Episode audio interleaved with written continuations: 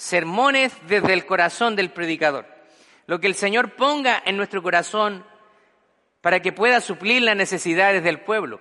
Vamos a estar preparándonos ya en las próximas semanas, vamos a entrar en una nueva serie que se llama El Es, y donde vamos a estar viendo algunas de las características del Señor, sus atributos. Así que el día de hoy el sermón lleva por título Jesús, nuestro sanador y salvador. Vamos a estar leyendo el texto del día de hoy que se encuentra en Juan capítulo 8 versos 14 al 17. Así que si usted está conmigo, yo le voy a invitar que por favor se ponga en pie, los que puedan hacerlo. Y vamos a darle lectura a la palabra del Señor en el nombre de nuestro Señor Jesucristo y bajo la bendición del Padre, Hijo y Espíritu Santo. Dice, vino Jesús a casa de Pedro y vio a la suegra de éste postrada en cama, con fiebre, y tocó su, mano y la fiebre la dejó. Y ella se levantó y les servía.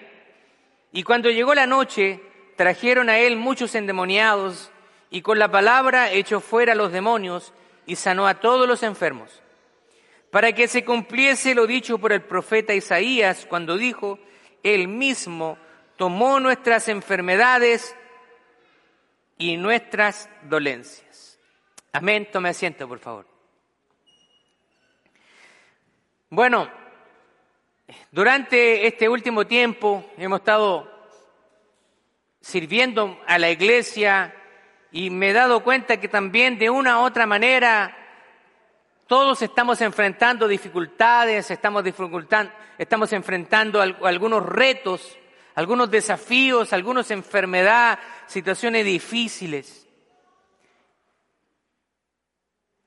Pero ante las dificultades y, los, los, los obstáculos, los ataques espirituales, también cuando nosotros estamos experimentando este tipo de emociones, de situaciones, también viene el desánimo, viene la incredulidad, a veces hay incredulidad, hay duda en nuestro corazón, también viene la crítica muchas veces, viene la murmuración, porque a veces las personas no saben la situación en que nosotros nos encontramos, la desconocen. Pero estos obstáculos, estos sentimientos, estas circunstancias, el desánimo, la incredulidad, la crítica, son enemigos que intentan derribar nuestra fe y procuran desviarnos de la atención que nosotros tenemos que tener con el Señor. Nos desvían de la bondad de Dios, de su preocupación, de su poder y de su soberanía. Se da cuenta que muchas veces cuando nosotros enfrentamos dificultades, nuestra tendencia natural a veces es alejarnos de Dios, cuando tendremos que hacer todo lo contrario, acercarnos más a Él. Pero muchas veces creemos que es lo mejor estar solos.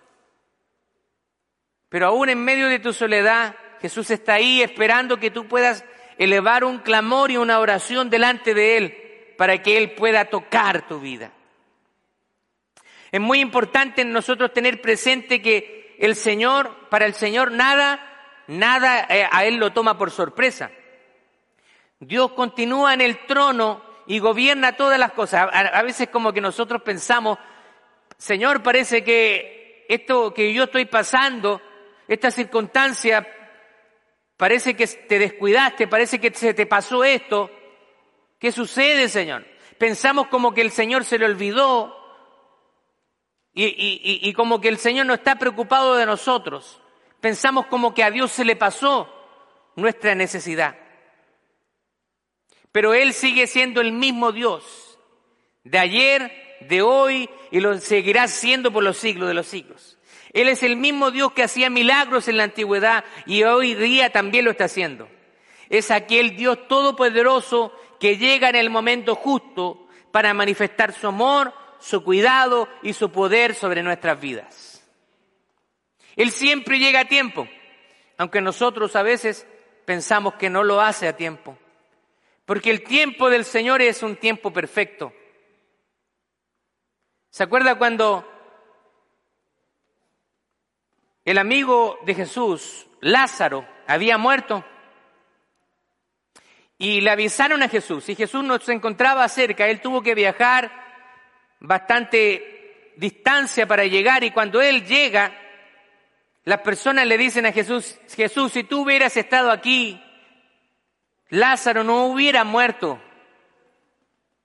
Y Jesús dice que, ahí la, escritura dice que Jesús es una de las eh, situaciones en la Biblia donde nos dice que Jesús lloró.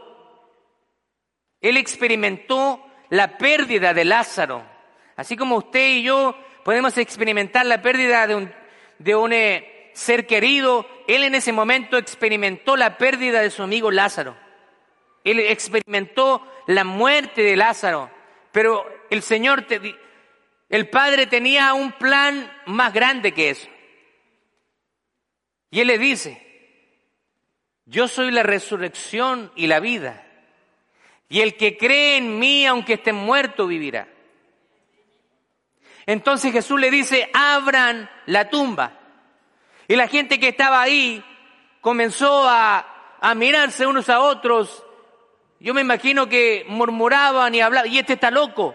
El cuerpo ya está en estado de putrefacción, ya lleve. Lleva tres días. Y Jesús dice, si no, no les he dicho, si ustedes creen, verán la gloria de Dios. Entonces abren la, la piedra, la tumba, y el Señor le dice, Lázaro, sal fuera. Yo me imagino que las personas que estaban ahí están expectantes a qué va a suceder. Algunos incrédulos, este está loco, ¿qué está haciendo? Y cuando Lázaro sale vendado, eh, yo creo que todas las personas que estaban ahí, si tenían alguna cuota de duda, se disipó completamente. Ellos habían visto morir a Lázaro, lo habían enterrado ahí ya, el cuerpo ya estaba en estado de descomposición. Y ahora Jesús con su sola palabra le dice, Lázaro, sal fuera. Y, Lázaro sale y dice, ahora sáquele las vendas. Ese fue un milagro tremendo, un milagro maravilloso. El Señor siempre llega a tiempo. Para ellos quizá llegó tarde, que Lázaro había muerto, pero recuerde que Jesús es todopoderoso. Él dijo, yo soy la resurrección y la vida, y el que crea en mí, aunque esté muerto, vivirá. Nosotros somos una iglesia afiliada a la Alianza Cristiana y Misionera. Y dentro de los distintivos de la alianza está que Cristo es nuestro Salvador y nuestro Sanador. Y la alianza tiene cuatro distintivos. Usted puede ver el logo ahí.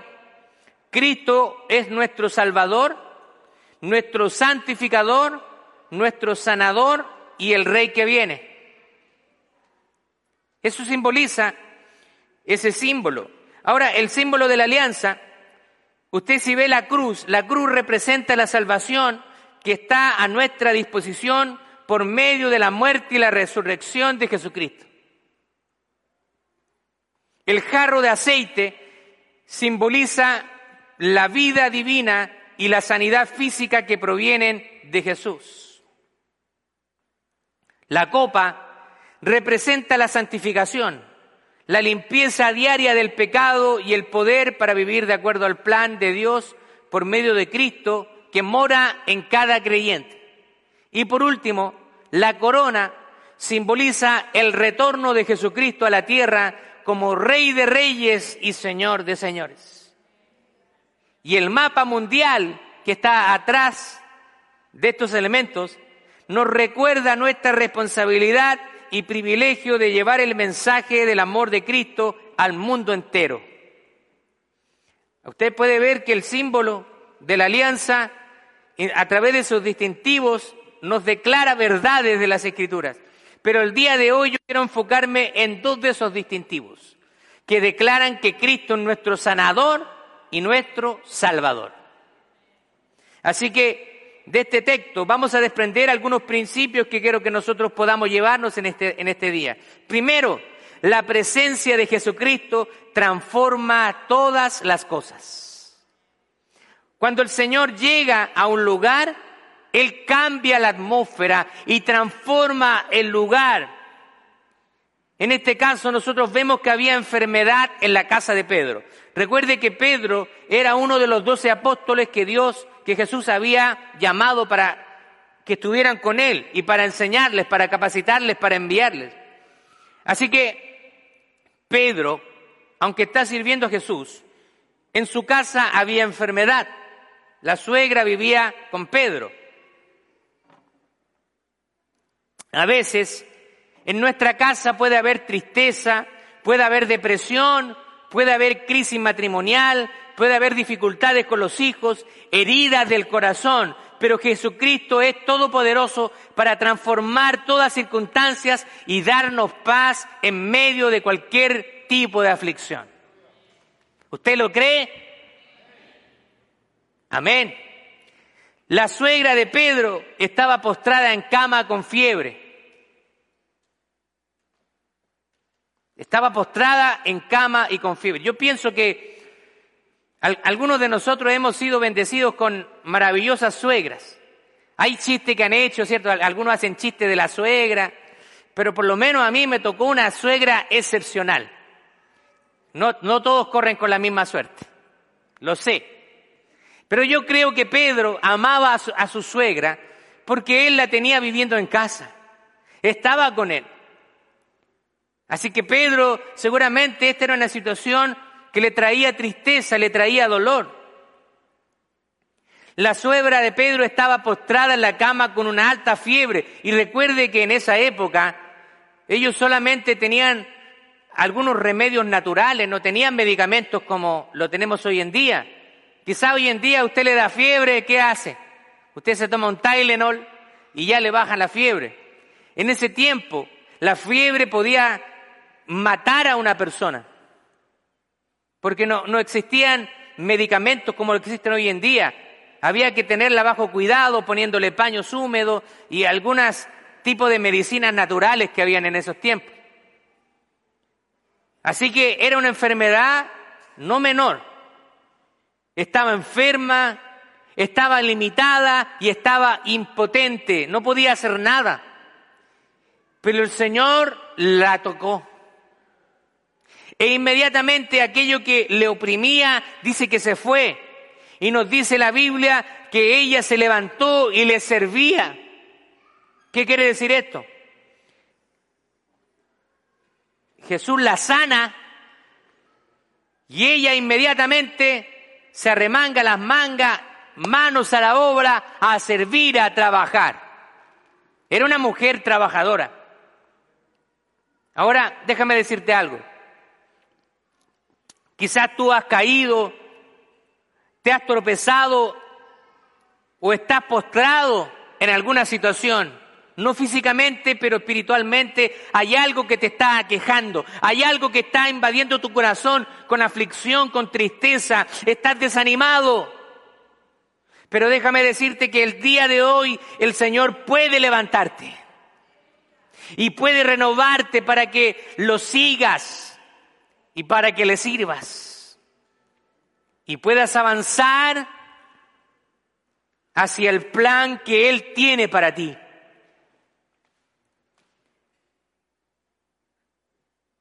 Segundo, sigue a Jesús y Él actuará a tu favor. Ese es el segundo principio que tenemos acá. En este pasaje nosotros nos enseña que como Pedro con su suegra enferma en casa, Podemos estar siguiendo al Señor y sirviéndole. Muchos de nosotros, y, hemos hablado con los hermanos, los que estamos pastoreando, los que estamos sirviendo en la iglesia, muchas veces estamos pasando situaciones difíciles. No estamos aquí sirviendo porque toda nuestra vida esté perfecta. No es así. Muchas veces tenemos que servir al Señor con problemas en nuestro hogar, con enfermedad de algún hijo, con deudas, no sé. Pero Pedro estaba sirviendo a Jesús. Podemos tener adversidades y dificultades que superar en nuestra propia casa. Estar sirviendo a otros, aun cuando en nuestra casa tenemos que todavía solucionar algunas dificultades. No significa que porque nosotros estemos sirviendo a Dios, todo va a ser perfecto en nuestra vida. Y eso es algo que hoy en día muchas personas te dicen. Te predican un falso evangelio. Ven a Jesús y Él se va a encargar de todos tus problemas y te va a solucionar todo. Vas a tener todo el dinero que tú quieras, te va a sanar de la enfermedad que tú tienes. Ofrecemos cosas que no están en nuestras manos. Ciertamente el Señor te va a ayudar en medio de cualquier tipo de circunstancia, sea financiera, enfermedad. Dios está dispuesto a ayudarte en todas esas circunstancias. Pero también tenemos que entender de que Dios es soberano y a veces Él permite que ciertas circunstancias vengan a nuestra vida porque Él tiene un propósito, Él tiene un plan. Nosotros estamos sujetos a los mismos problemas que puede enfrentar cualquier persona. No porque seamos cristianos, somos inmunes. Yo le doy muchas gracias al Señor, porque todavía Él me ha dado salud. Pero también tengo claro que en algún momento, cuando empiece a avanzar en edad, van a haber enfermedades que son naturales del cuerpo y que van a llegar. Tengo que tratar de cuidarme lo mejor posible. Pero estamos sujetos a las mismas dificultades que cualquier persona. Ser cristianos no nos hace inmunes a los problemas. Mire lo que dice Santiago capítulo 5 verso 17. Elías era un hombre sujeto a pasiones semejantes a las nuestras y oró fervientemente para que no lloviese y no llovió sobre la tierra por tres años y seis meses. Ahí ve a un gran hombre de Dios, Elías, que fue un tremendo profeta de Dios. Y él estaba sujeto a las mismas pasiones, a las mismas dificultades que nosotros también podemos enfrentar. Así que los grandes hombres que Dios usó en el pasado poderosamente eran hombres comunes y corrientes y sujetos a las mismas cosas que nosotros hoy en día. Ahora, ¿qué tenemos que hacer ante esto? Debemos tomar nuestra nuevas fuerzas en el Señor, seguir perseverando y va, y va, usted va a ver que Jesús va a llegar en el momento preciso. Va a establecer su poder, su voluntad y va a traer una bendición especial sobre nuestra familia. El apóstol Pedro y sus discípulos rogaron a Jesús por ella. Esto se llama intercesión.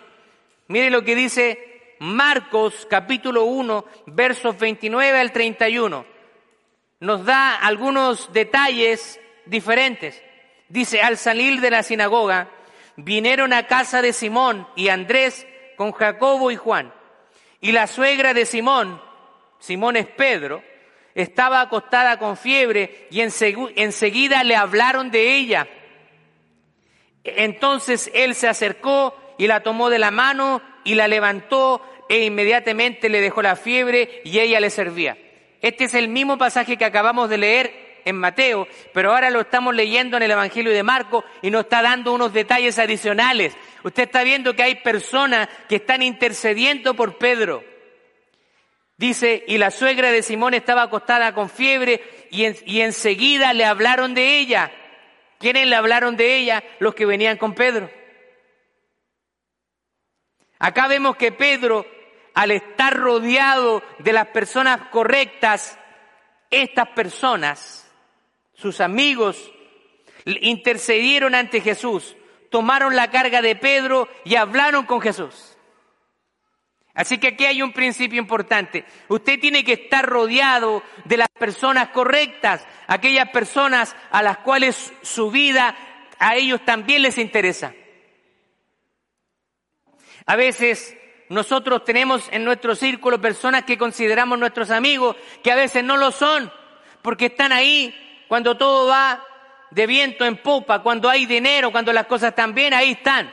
¿Por qué? Porque usted es el que paga la ronda de comida paga las bebidas, pero cuando usted está enfermo, está postrado en casa, ¿quiénes de sus amigos lo van a ver?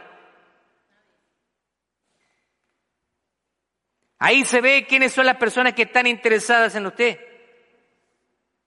Son las personas que nos ayudan a llevar nuestras cargas. Son las personas que nos ayudan a estar cerca del Señor. Gálatas capítulo 2, perdón, capítulo 6, verso 2 dice así, sobrellevad los unos las cargas de los otros y cumplid así la ley de Cristo. Nosotros somos llamados a apoyarnos, a llevar los unos las cargas de los otros. Dios usará a personas para bendecirte. Por eso que muchas veces el aislarse no es la solución a los problemas. El aislarse no va a hacer que los problemas se vayan. Por el contrario, te van a hundir en la depresión, en la tristeza, en la agonía. Cuando estés aislado muchas veces van a venir pensamientos suicidas. No tengo ganas de vivir, quiero quitarme la vida.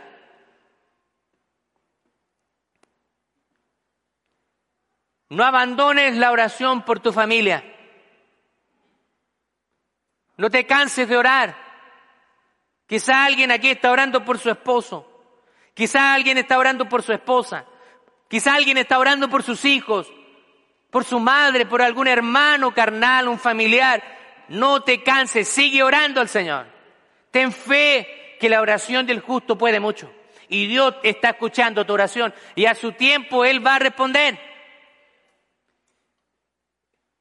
Yo sé que no es fácil, estar viviendo la circunstancia difícil y tener que arrodillarse y llorar al Señor. No hay ganas de orar.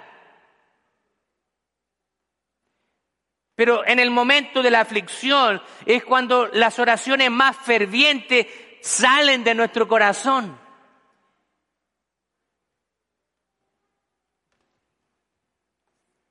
Si tú haces esto, Dios hará su obra en su tiempo. El tercer principio que tenemos acá es que el Señor Jesucristo produce sanidad y liberación. Mateo 8:16 dice, al caer la noche, le llevaron muchos endemoniados y él con su sola palabra expulsó a los demonios y sanó a todos los enfermos. ¿Se da cuenta? La palabra del Señor con su sola palabra expulsaba a los demonios, declaraba sanidad sobre los enfermos. Y esto me hace recordar,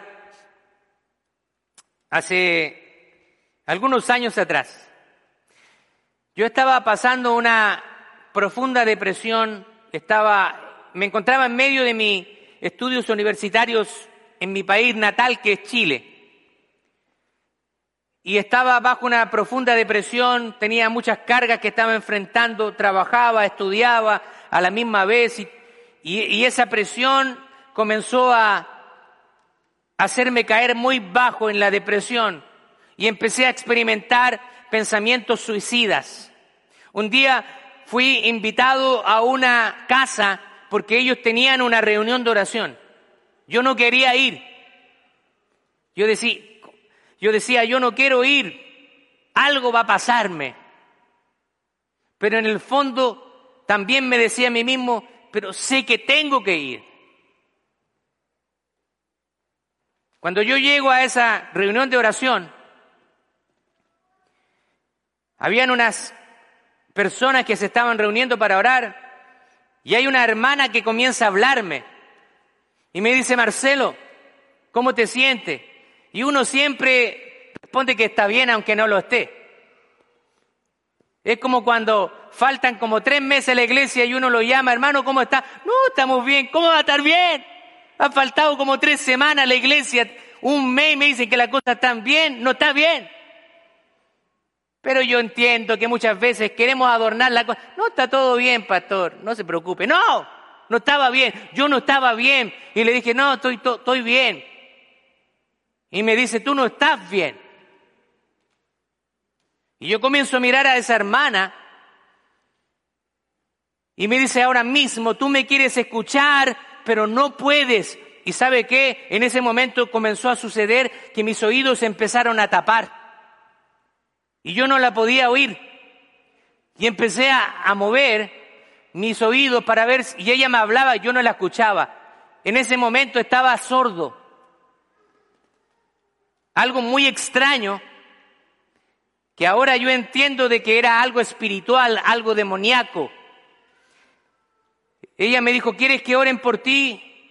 En el fondo yo quería, pero no me atrevía a humillarme, a decir que lo necesitaba. Así que finalmente le dije, sí, oren por mí, yo lo necesito. Porque a veces nos ponemos orgullosos. ¿Quieren que ore por ti? No, no quiero, está todo bien. Necesitamos que oren por nosotros. Yo no soy Superman. No soy Iron Man, el hombre de acero. Yo no soy. Necesito que usted ore por mí también.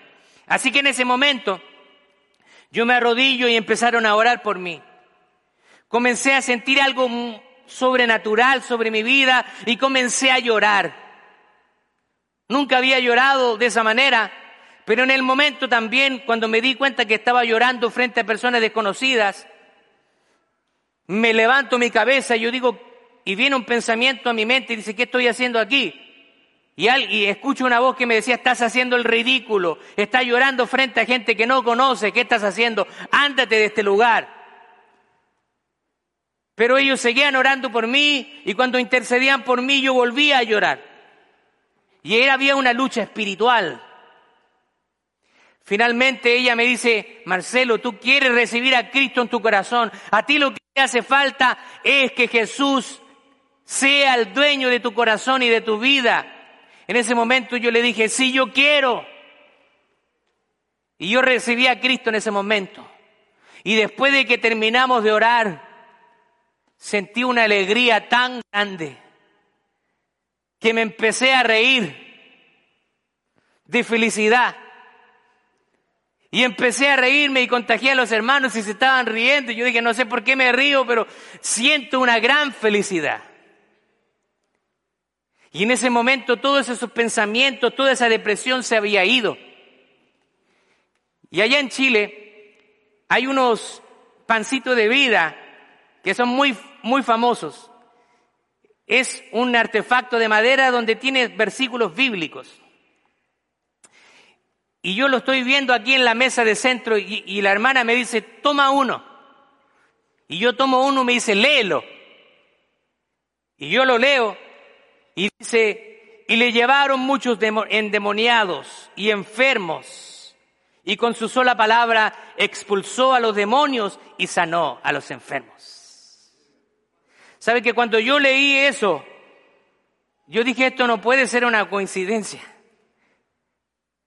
El Señor me estaba confirmando exactamente lo que yo estaba viviendo.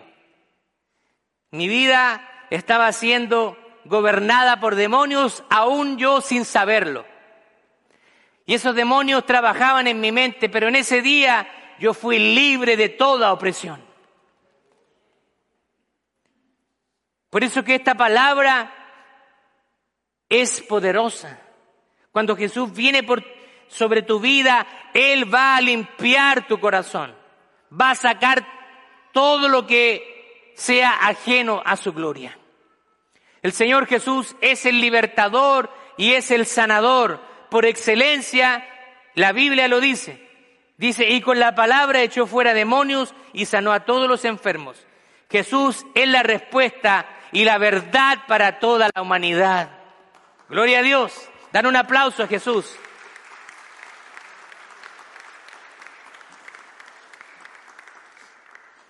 La palabra del Señor dice, si el Hijo del Hombre los libertare, entonces seréis verdaderamente libres. Yo creía que era libre, pero realmente cuando el Espíritu de Dios no está en tu vida, Satanás es el que gobierna sobre ti. No hay otra. Como estudiábamos en el discipulado de fundamentos de la fe, hay dos familias, la familia de Dios y la familia del diablo. La familia de Dios son todos aquellos que han recibido a Jesucristo y que tienen el sello del Espíritu Santo. La familia de Satanás son todos aquellos que no tienen el Espíritu Santo de Dios y están bajo el príncipe de la potestad de este mundo. Las personas piensan que son libres, pero no lo son. El texto de hoy nos enseña cómo venía la gente a Jesús. Mire cómo venían. Venían afligidos espiritualmente. Venían vacíos en su corazón. Aunque algunos de ellos eran religiosos como buenos judíos. Porque a veces podemos tener una vida religiosa Podemos hablar de Dios, podemos ir a la iglesia, pero podemos estar lejos de Dios. Nuestro corazón quizás no se lo hemos entregado a Él. Algunos venían mal físicamente, venían enfermos y venían con dolencias, emocionalmente con depresión, resentimiento, confundidos, pero encontraron en el Señor la respuesta a todas sus preguntas.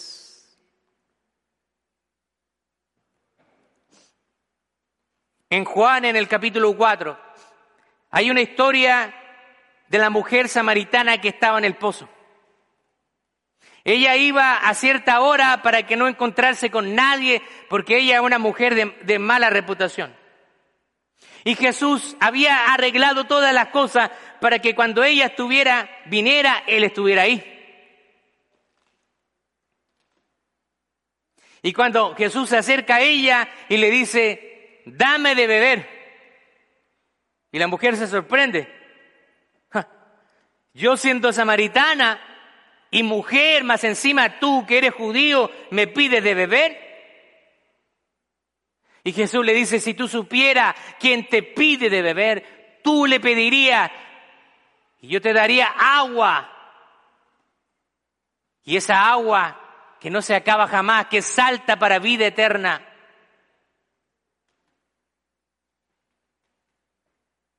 Y entonces Jesús empieza con una interacción con esta mujer. Esta mujer era menospreciada en la sociedad. Había tenido varios maridos, pero Jesús sabía que había una alma que había que salvar. Le dice, ve y llama a tu marido. No tengo marido. Y le dice, bien has dicho, porque cinco maridos has tenido y el que tienes hoy no es tu marido. Eso has dicho con verdad. Y él dice, ah, me parece que eres profeta. le dice, y empiezan a hablar acerca del pozo. Le dice, yo sé que va a venir el Mesías. Y ella sabía que cuando venía, viniera el Mesías, todas esas divisiones, todas eh, esas conflictos raciales, discriminaciones, el Mesías iba a venir a terminar con todo eso. Y le dice Jesús, yo soy.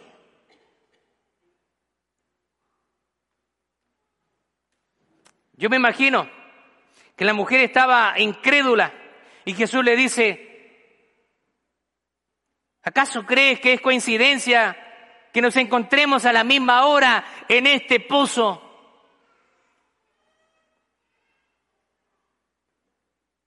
Yo creo que Jesús le dijo a la mujer, vine especialmente a esta hora porque quería encontrarme contigo. Dice la mujer, que la mujer salió corriendo a Samaria. Y dice que le contó a toda la ciudad. Y dice que toda la ciudad vinieron a Jesús. Ni sus discípulos fueron capaces de evangelizar Samaria. Ellos venían de Samaria y no habían ganado ni una alma. Y esta mujer ahora fue a predicar y trajo a muchos a Jesús. Porque cuando Jesús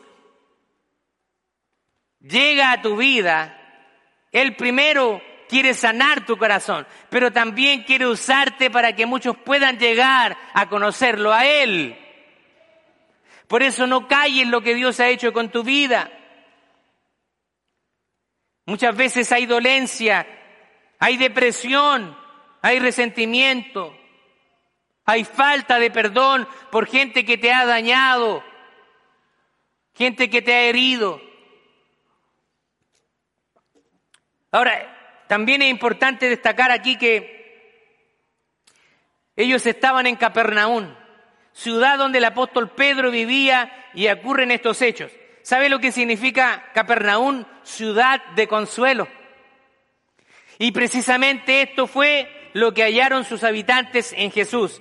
encontraron restauración, consuelo, sanidad y liberación.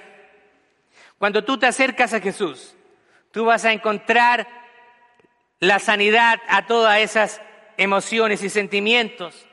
Jesús quiere consolarte.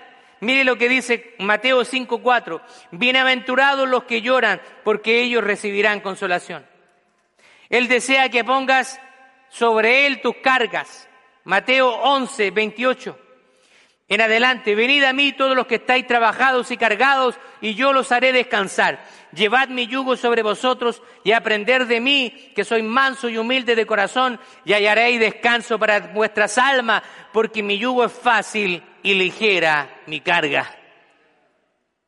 Jesús quiere regalarte la salvación. No hay nada que tú puedas hacer para alcanzarla. Es un regalo. Solamente Él te pide, confía en mí. Pone tu fe en mí y recíbeme en tu corazón. Juan 14, 6 dice Jesús, yo soy el camino, yo soy la verdad y la vida y nadie viene al Padre sino por mí. Nadie viene a Jesús, al Padre, si no es a través de la persona de Jesús. Aquí no hay San Pepito, San Juanita, la famosa Guadalupe en México, no hay nada, ni nadie. San Expedito por allá, ni siquiera la Virgen María. Solamente hay un mediador, dice Pablo, entre Dios y los hombres y ese mediador se llama Jesucristo. Si tú quieres aferrarte a esas creencias que te enseñaron mal, ahí tú. Pero yo tengo que en esta hora decirte la verdad. Solamente tú puedes llegar a Dios el Padre a través de la persona de Jesús. El Señor Jesús es la verdad que salva y libera a todos los hombres de la condenación eterna. Y después de acercarnos al Señor, es fundamental seguirlo, pues Él es el camino, la verdad y la vida. Cuando Jesús estaba con ellos, cuando estaba con sus discípulos, los discípulos estaban preocupados y decían, muéstranos al Padre. Y Jesús le dijo, el, el que me ha visto a mí, ha visto al Padre, porque el Padre está en mí y yo en el Padre. Yo soy el camino. Él era el camino y Él es el camino, el único camino, por cierto. La obra, mire lo que dice en el punto 4, el Señor Jesús es verdadero y es fiel. Mateo 8:17. Esto para que se cumpliera lo dicho por el profeta Isaías. Él mismo topó nuestras enfermedades y llevó nuestras dolencias. La obra del Señor, Jesús, estaba profetizada al igual que su segunda venida.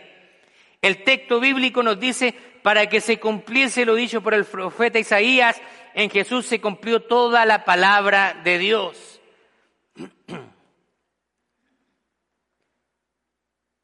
Dice que Él llevó nuestras enfermedades. Él llevó nuestras dolencias. Ahora, uno de los distintivos que yo le mostré es que Jesús es nuestro sanador.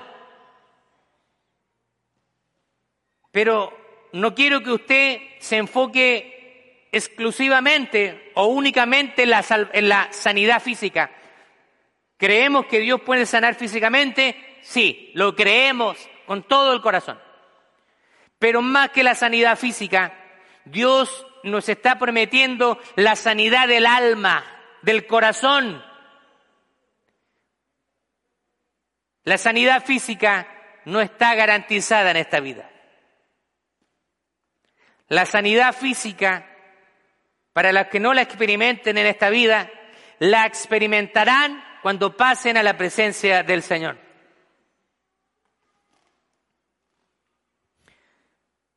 Muchas veces nosotros oramos por los enfermos y eso es algo bueno, pero tenemos que confiar en la soberanía de Dios. A veces Dios sana a alguien, milagrosamente y a veces no. ¿Por qué Dios sana a uno? ¿Por qué Dios no sana a otro? Y a veces nosotros cuestionamos a Dios. Señor, ¿por qué no me has sanado? Yo vi el milagro que tú hiciste con mi hermano, mi hermana, esa persona. Tú tienes el poder, ¿por qué no me has sanado a mí? No le cuestionemos al Señor nada. Él conoce todas las cosas perfectamente. Pablo, el gran apóstol Pablo, él oraba por otras personas y hacía grandes milagros. Sin embargo, él tenía un aguijón de la carne, él tenía una dolencia física. Y, dice, tres veces he rogado al Señor y él me ha dicho, Pablo, bástate de mi gracia, porque mi poder se perfecciona en medio de la debilidad. Así que en Jesús podemos experimentar esa sanidad del alma más que la física. Ahora, si llega la sanidad física, gloria a Dios. No digo que no oremos, oremos siempre, tengamos la fe. Pero si usted no es sanado, no pierda la fe, sepa que Dios está contigo. El día de hoy Jesús sigue obrando sanidad física y espiritual. Física cuando está dentro de sus planes y su voluntad. A veces la sanidad perfecta llegará cuando nosotros estemos en la presencia del Señor. Mire lo que dice Santiago capítulo 5, versos 13 y 15. ¿Está alguno entre ustedes afligido? Haga oración. Así que si usted está afligido, lo primero que tiene que hacer es orar. ¿Está alguno alegre? Cante alabanzas. ¿Está alguno enfermo entre ustedes? Llame a los ancianos de la iglesia y oren por él, ungiéndole con aceite en el nombre del Señor. Y la oración de fe salvará al enfermo y el Señor lo levantará y si hubiere cometido pecado le serán perdonados. Por eso que a mí me gusta orar por los enfermos, por los que están afligidos, porque es bíblico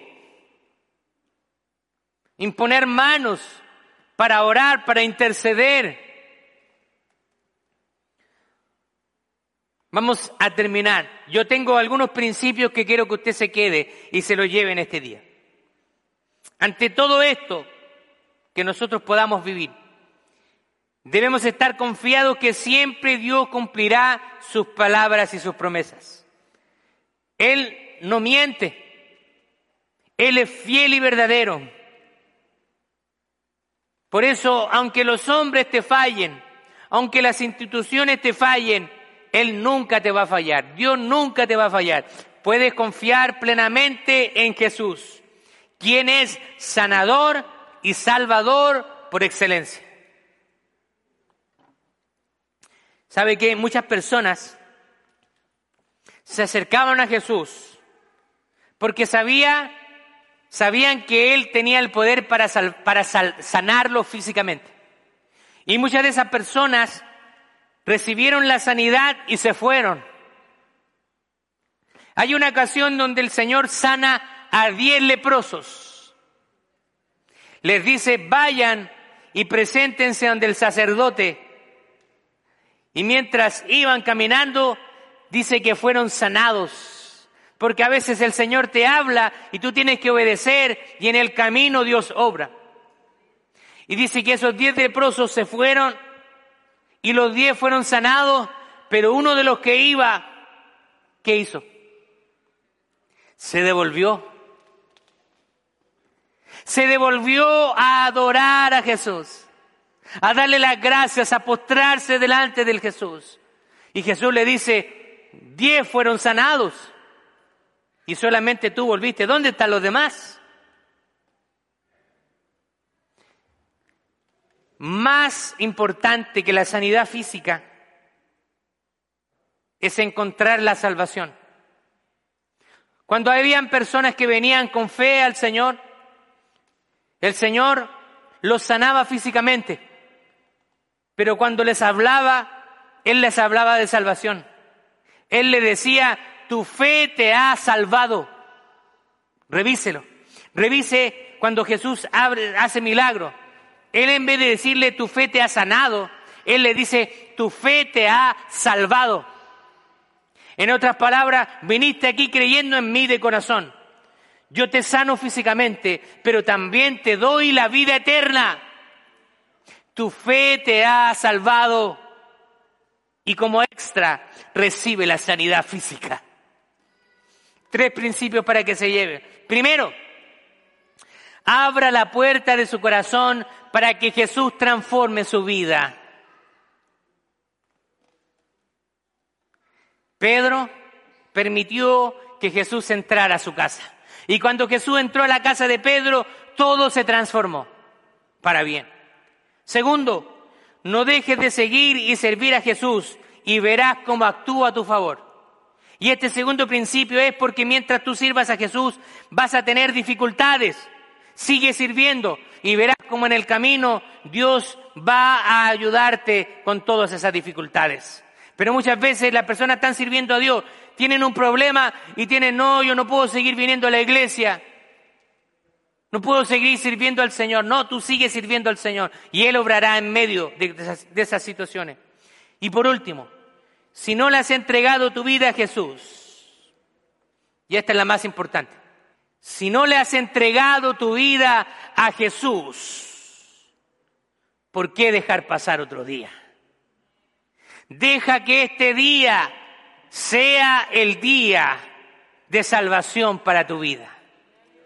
Quizás tú estás viniendo aquí a la iglesia por mucho tiempo y nunca has tomado una decisión por Cristo. Eres una visita. Te gusta escuchar la palabra, te gustan las alabanzas, te gusta cómo toca el grupo, pero nunca has tomado una decisión de decirle, Señor, en este día quiero que tú me alcances con tu salvación. Yo quiero darte la oportunidad. Voy a abrir ahora este espacio para que tú puedas venir.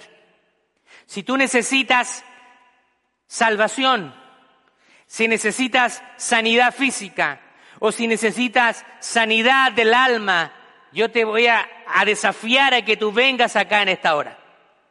Yo quiero que tú pases aquí. Póngase de pie, por favor.